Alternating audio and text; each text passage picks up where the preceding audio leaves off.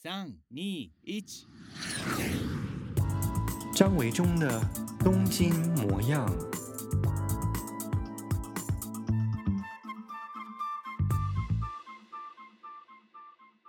大家好，我是张维中，欢迎再次收听我的 Podcast 节目《东京模样》。东京模样是一种生活态度。东京模样说的不只是东京，所以呢，我们这个礼拜就要来跟大家聊一聊一个话题，就是八月份的一个重要的节日吧，父亲节啊。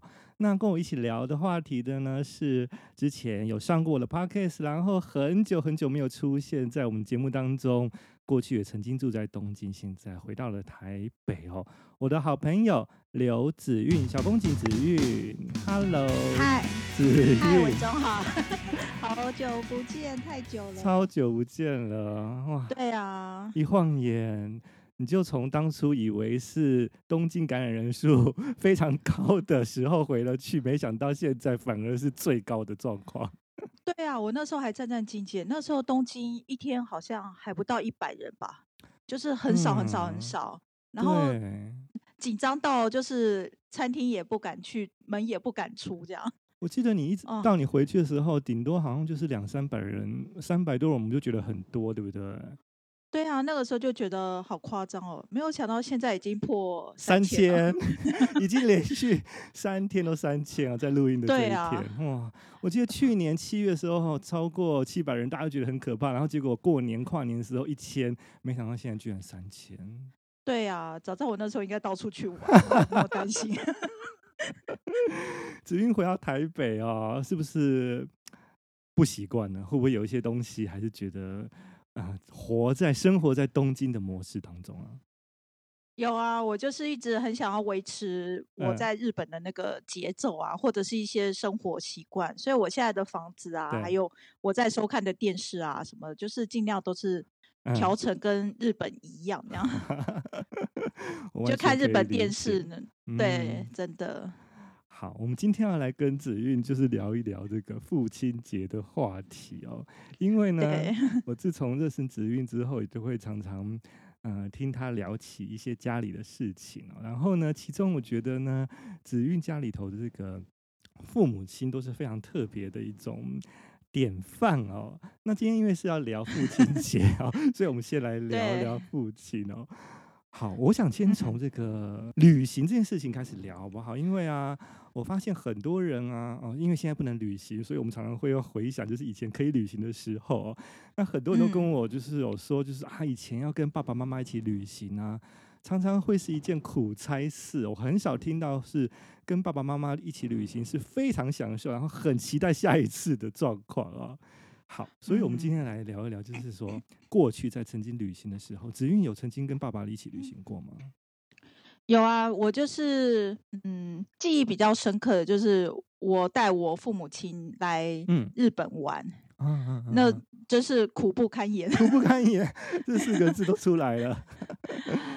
对，就是从事前的出发准备，一直到旅行中，然后。到结束的时候，我就想说，下次我要再带他们出来，我可能要休息个五年这样。五年，对，起码要五年。为什么？为什么？不然我觉得我没有办法。因为爸爸因为就是哦，我我爸的吃饭的习惯就是，嗯，我爸是一个固执的人，然后他又是一个道地的台湾人，所以他只吃中菜。哦，我了解。其实很多长辈都是出国，不太会适应国外的食物。嗯。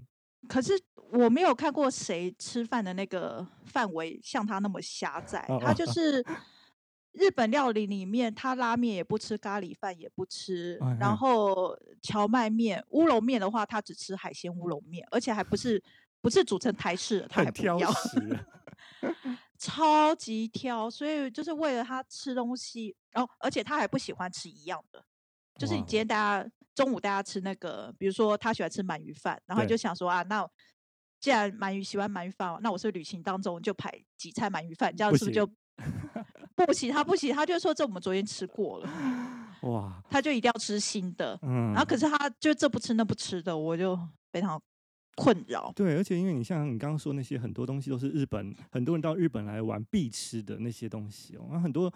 这个日本地方其实很多都是这些餐厅，那要避开这些很难，对不对？对啊，避开很难。然后我就觉得哦，而且我爸妈有个习惯是，他们就是时间一到啊，比如说中午十二点一到，嗯、他们就是要立刻吃饭，而且那个立刻是指不论你现在在哪里哦，你只要，就是时间一到，嗯、你必须方圆一百公尺以内，你必须要找到他们愿意吃的餐厅 吃，这样。哎、我就觉得压力很 大耶。超级大，所以变我们很多就一直在找那个中华料理。可是其实日本的中华料理就是又油又咸，其实那个味道台湾人也不是真的很喜欢。所以他吃了中华料理，他日本中华料理是不是也也嫌东嫌西呢？对啊，我整个过程都听他一直在抱怨，然后我就会跟我爸爸讲说：“那爸爸，我们下次跟团好了，因为跟团不是都会安排好好的嘛，嗯、就是而且一定都会有中餐，啊、就是会尽量迎合那个老人家的习惯。”没错，但是他又不要，就我爸妈又不肯，然后整个过程可能就是旅行过程，可能就是吵吵闹闹，然后我气到炸掉，嗯嗯但是没。回台湾之后，他们就会觉得这是一趟美好的旅行，这样。所以他还是喜欢跟你去旅行，所以他才不要去跟旅行团这样。我觉得根本就是来折磨我的。我觉得他们他是给你下挑战，就是说他来日本是其实测试我这个女儿到底有多孝顺，有没有？就发现哎，欸、我觉得你通过了，所以他觉得说下一次还想要再跟你旅行。对，他可能觉得我非常有耐心，人又很好，就是也不会大小声这样。嗯，就是都会嗯，爸爸你怎样怎样怎样，那不然我们怎样怎样？因为你都是回到回到家了以后暗自哭泣。对，真的，我就回到家砸锅这样，气死我。你刚你刚刚讲到说，就是说一到吃饭时间就要马上吃饭，我觉得这个我非常有感，因为啊，其实我爸爸啊，我爸爸已经不在了啊。嗯我爸爸是十年前过世了，嗯、但是我爸爸以前啊，我也有曾经跟他旅游的经验啊，其实也是这样，就是吃饭这件事情真的是非常非常重要。你刚刚说到，在那个时间点，如果不给他吃饭哦，他就会突然间整个人哦，就是好像头脑突然间爆裂开来。对啊，对他，我猜是他们血糖突然间降低，所以他们无法忍受这个部分。欸、他们可能早餐十点多才吃完，哎。哇，那他是也蛮难吃的耶。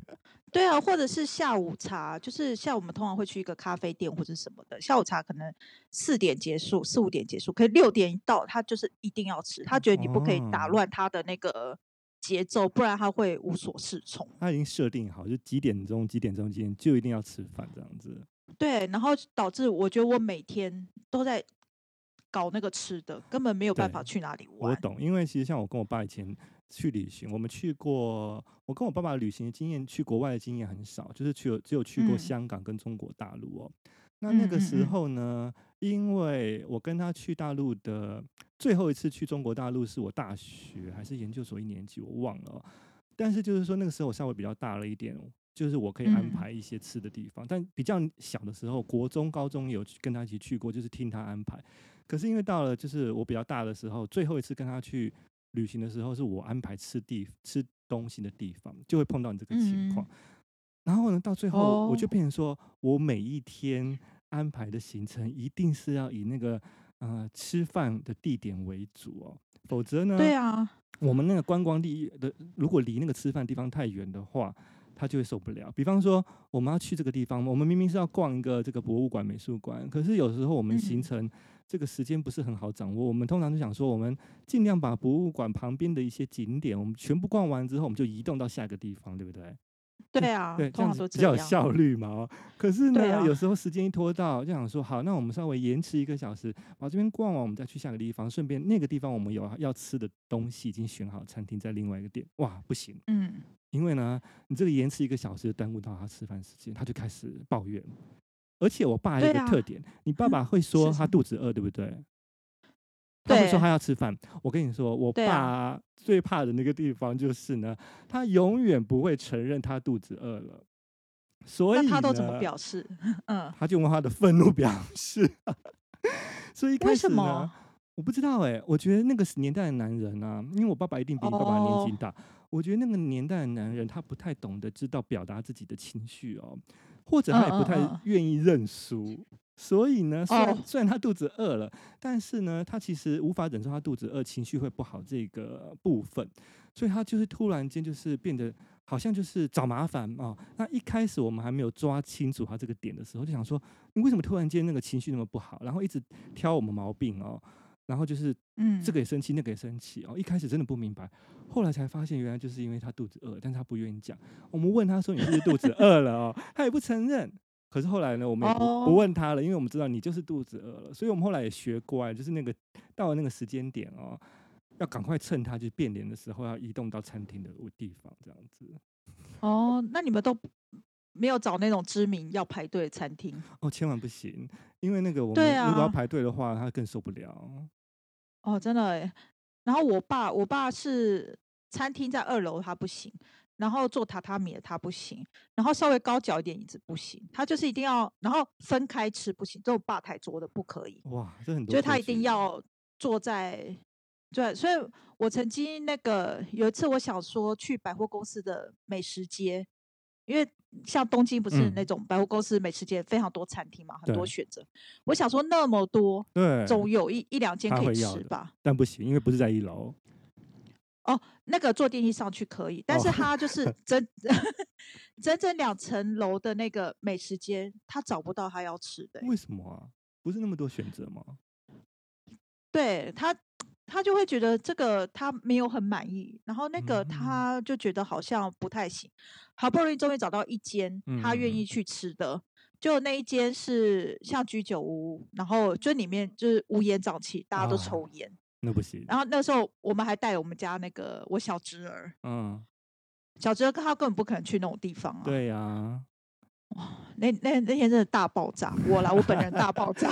你说的是居酒屋，我也是真的是很多这个长辈们来到日本旅行，我已经听过太多经验，因为很多的台湾人都想说，哎，我要来尝试一下。日本风格的，那看到电影或偶像剧常常会出现居酒屋，可是对之前的居酒屋几乎全部都是抽烟，那个真的是对于别说长辈，我们其实也受不了哦。对啊，我其实也受不了那一种。哎，还好就是因为奥运的关系哦，就是这一两年已经很多的居酒屋都禁烟哦。对啊，现在居酒屋有些还有就是。至少它有设一个非非抽烟的，对对对，虽然那个感觉没有什么意义啊，但是它至少有一小区是，就你不喜不想要抽烟，呃，没错，不想要吸到烟味人可以待在那里。我爸他还就是他有个习惯是，他吃饭非常喜欢喝汤哦。我记得就是台湾不是很多那种个人小火锅，呷哺呷哺，嗯嗯嗯嗯。呷哺呷哺不是每次会写成那个日文吗？呷哺呷哺，对，所以大家都觉得它是日式小火锅，通常名字也是这样写。对，可是到日本根本就没有那个小火锅，对，什么海鲜锅，什么什么蛤蜊鲜虾锅，完全没有。然后我爸就一直跟我讲说，台湾那么多小火锅都日本来，日本为什么一个火锅都吃不到？然后 他就会很生气哦，然后就会一直在那边抱怨。然后我就说。日本的火锅，它的呷哺呷哺真的就是呷哺呷哺，而且它只有牛肉、猪肉吧，它真的就是一锅清汤，你涮一涮起来就吃了。对，它没有像台湾的那么丰富，这样还帮你熬高汤，还什么什么的。呷哺呷哺，就日本的跟我们不太一样啊。对，而且我爸都是吃蛤蜊鲜虾锅，日本根本很少海鲜锅啊，不可能啊。你爸爸带着就是在台湾对于日本的想象来到这边，结果发现。怎么这边我爸全都没有？他就是在日本也要贯彻他在台湾吃东西的习惯。哇，所以吃东西他真的是对对你来说，就是一起旅行是一个很大的挑战跟困扰，就对了。对，然后我那个时候就想说，所以我如果跟他出门去国外旅行的话，我一定会选那个带厨房的旅馆。哦，自己就是。对我，我宁可做给他吃，我也不要他，而且我做给他吃，我。确保是他喜欢的味道，可是有一次我发现这件事情也不行，因为他就跟我讲说，都已经出国了，为什么还要吃你煮的东西呢？哇，这可两难，很矛盾呢。他说为什么不能去外面吃好吃的？我说无言哎，我就是找不到你 你喜欢的。你已经你已经把你毕生觉得好吃的东西全部贡献出来，没想到他都不愿意这样。对，就我爸爸真的非常哦，这一集就不可以给我爸听。等抱怨大会。好，那到底有没有在外面吃过哪一餐或哪一种料理是他觉得很不错，可以再来吃的呀？嗯、呃，我觉得应该就是鳗鱼饭吧，他真的还蛮喜欢鳗鱼饭、嗯，但不可以连续两天吃就对了。对，而且鳗鱼饭就是我爸，因为我不是说他时间到了，他就是一定要吃饭。对。然后，可是那个时候你可能当下找不太到，所以我爸就跟我讲说，我知道了，应该要先预约，就是他叫我先调查好，就是要吃什么，嗯，然后先预约，我们就时间到了就去那边吃，这样。是。是然后我就想说，嗯，这样也好，而且你预约你可以找离车站很近的餐厅嘛。对。就换换我妈不行，我妈非常讨厌时间时间被规定，她就是那种。他们两个怎么成为夫妻的？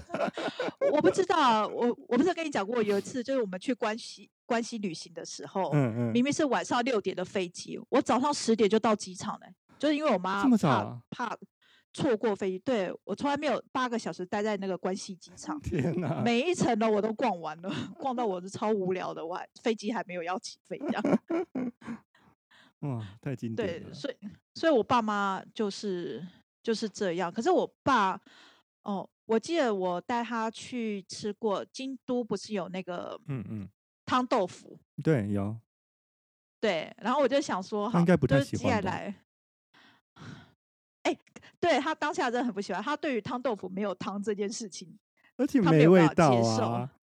对，他就是在。白水里面嘛，对，然后他就一直叫我去跟店员拿汤匙，说他要舀那个汤来喝。嗯、然后我就说：“爸爸，那个汤没有在喝的，那个就是就是没有味道，就是白开水这样。”对对对。然后他就说：“那为什么不加料下去煮一煮呢？”嗯嗯嗯，就是把把那个 没有错，他的呷哺呷哺的概念又出来了啦。对，因为汤汤豆腐它是一个 set 嘛，然后它就是有非常多的小菜。他觉得他说那些看起来可以煮的菜都丢到里面去煮，不就好了吗？他是不是还希望下面有个酒精灯最 好？对，他就一直叫我去，一直撸我。可是后来回来之后，我觉得他所有旅行里面，他最记得的就是那个汤豆腐。好特别哦，他反而觉得好吃了吗？嗯、想念吗？他不是觉得好吃，他是觉得很有趣，很有趣。对啊，所以他就到处跟人家讲说，京都的汤豆腐没有汤哦，哦，就是这件事情变变成他旅行唯一的记忆点。有趣，我都不知道是好是坏。我觉得他，我觉得他有个特点，就是说，或许在他的旅行当中，这些吃的东西他并不满意，可是这些东西会成为他跟他朋友之间 的一个的话话题，他就觉得哇，他会从朋友。就是对他的这种呃钦羡，就是说你怎么可以去去到这些地方？你女儿怎么可以带你去到这边？他突然间觉得，哎，有一点骄傲感，有没有？说不定这样，对，可能有，说不定有，哦、真的。哎，我觉得啊，像你爸爸，就是如果是不满意那间餐厅的东西，他至少就是说只会跟你抱怨，对不对？嗯。但是我跟你说，我爸的另外一个特质啊，就是啊，他不只会跟我们抱怨，他会当场。跟那个店员抱怨，对，真的、哦、很，很尴尬。我们小的时候就觉得这种事情哦，就是觉得很丢脸。可是啊，如果是现在的我啊，我觉得我会可以更圆融、更更好的处理。可是以前就是年轻小时候就觉得说，为什么要让我那么丢脸哦？比方说，我记得 我们有一次去北京的时候啊，去吃了一个在饭店里头哦，吃了一个韩国料理吧，哦。那结果啊，就是我们吃了以后，吃到一半，我爸就是，我爸其实也很好笑，他很喜欢跟人家攀谈哦，跟我的个性非常不一样。嗯、他很喜欢跟陌生人攀谈，然后呢，他但是他跟人家攀谈的时候，就是常常会有一种，就是说大家是站在不同的点上去讲一个事情。好，这就算了啊。重点就是说呢，嗯、好，这个有一个店员他来送菜的时候，我爸突然间呢就问他说：“哎。”你是这个呃当地的北京人，或者是韩国人这样子啊？哦，对，那因为我们知道，像东京很多的这个餐厅也是韩国人开的嘛，哦，那台湾也有。一些这个韩国街上的韩国餐厅是韩国人开的，那对方就说他是中国人这样子哦，那我爸就说，那你们餐厅都没有一个韩国人，你们怎么可以做出好吃的韩国料理？哇，太失礼了吧！太失礼了，对不对？我们当场，我跟我妈、啊、还有我的外甥女三个人吃到嘴巴都张得很大，说：“为什么突然间问这个话题？东西好吃不就好？你管他是哪里人做的，对不对啊？”对对，结果我们以为他只是开个玩笑，没想到他就是这个东西哦，不断的纠结哦，就是不断的去问人家，就是一直打破砂锅问到底。我们就觉得你不要这么啰嗦嘛啊！结果我们我妈就讲了他一下，就是说你不要一直问一下下。我爸就马上又又不高兴了，对，哦，你爸感觉脾气不是很好。我爸脾气真的不好，所以呢，跟他旅行的时候呢，他常常会这个对店员哦，就是把他的不满直接表达出来。如果你跟我们表达，嗯、我们去传达，我们可能会用比较温和的方式哦。我记得还有一次是在他晚年的时候哦，我们有有一次吧，好像父亲节吧，应该就是父亲节，我们带他去那个。嗯，干杯烧肉店，台北的。嗯嗯嗯，对。哇，你爸好先进哦。哎，其实我们先进，我们想让他去体体验一下，就是年轻人去的地方啊。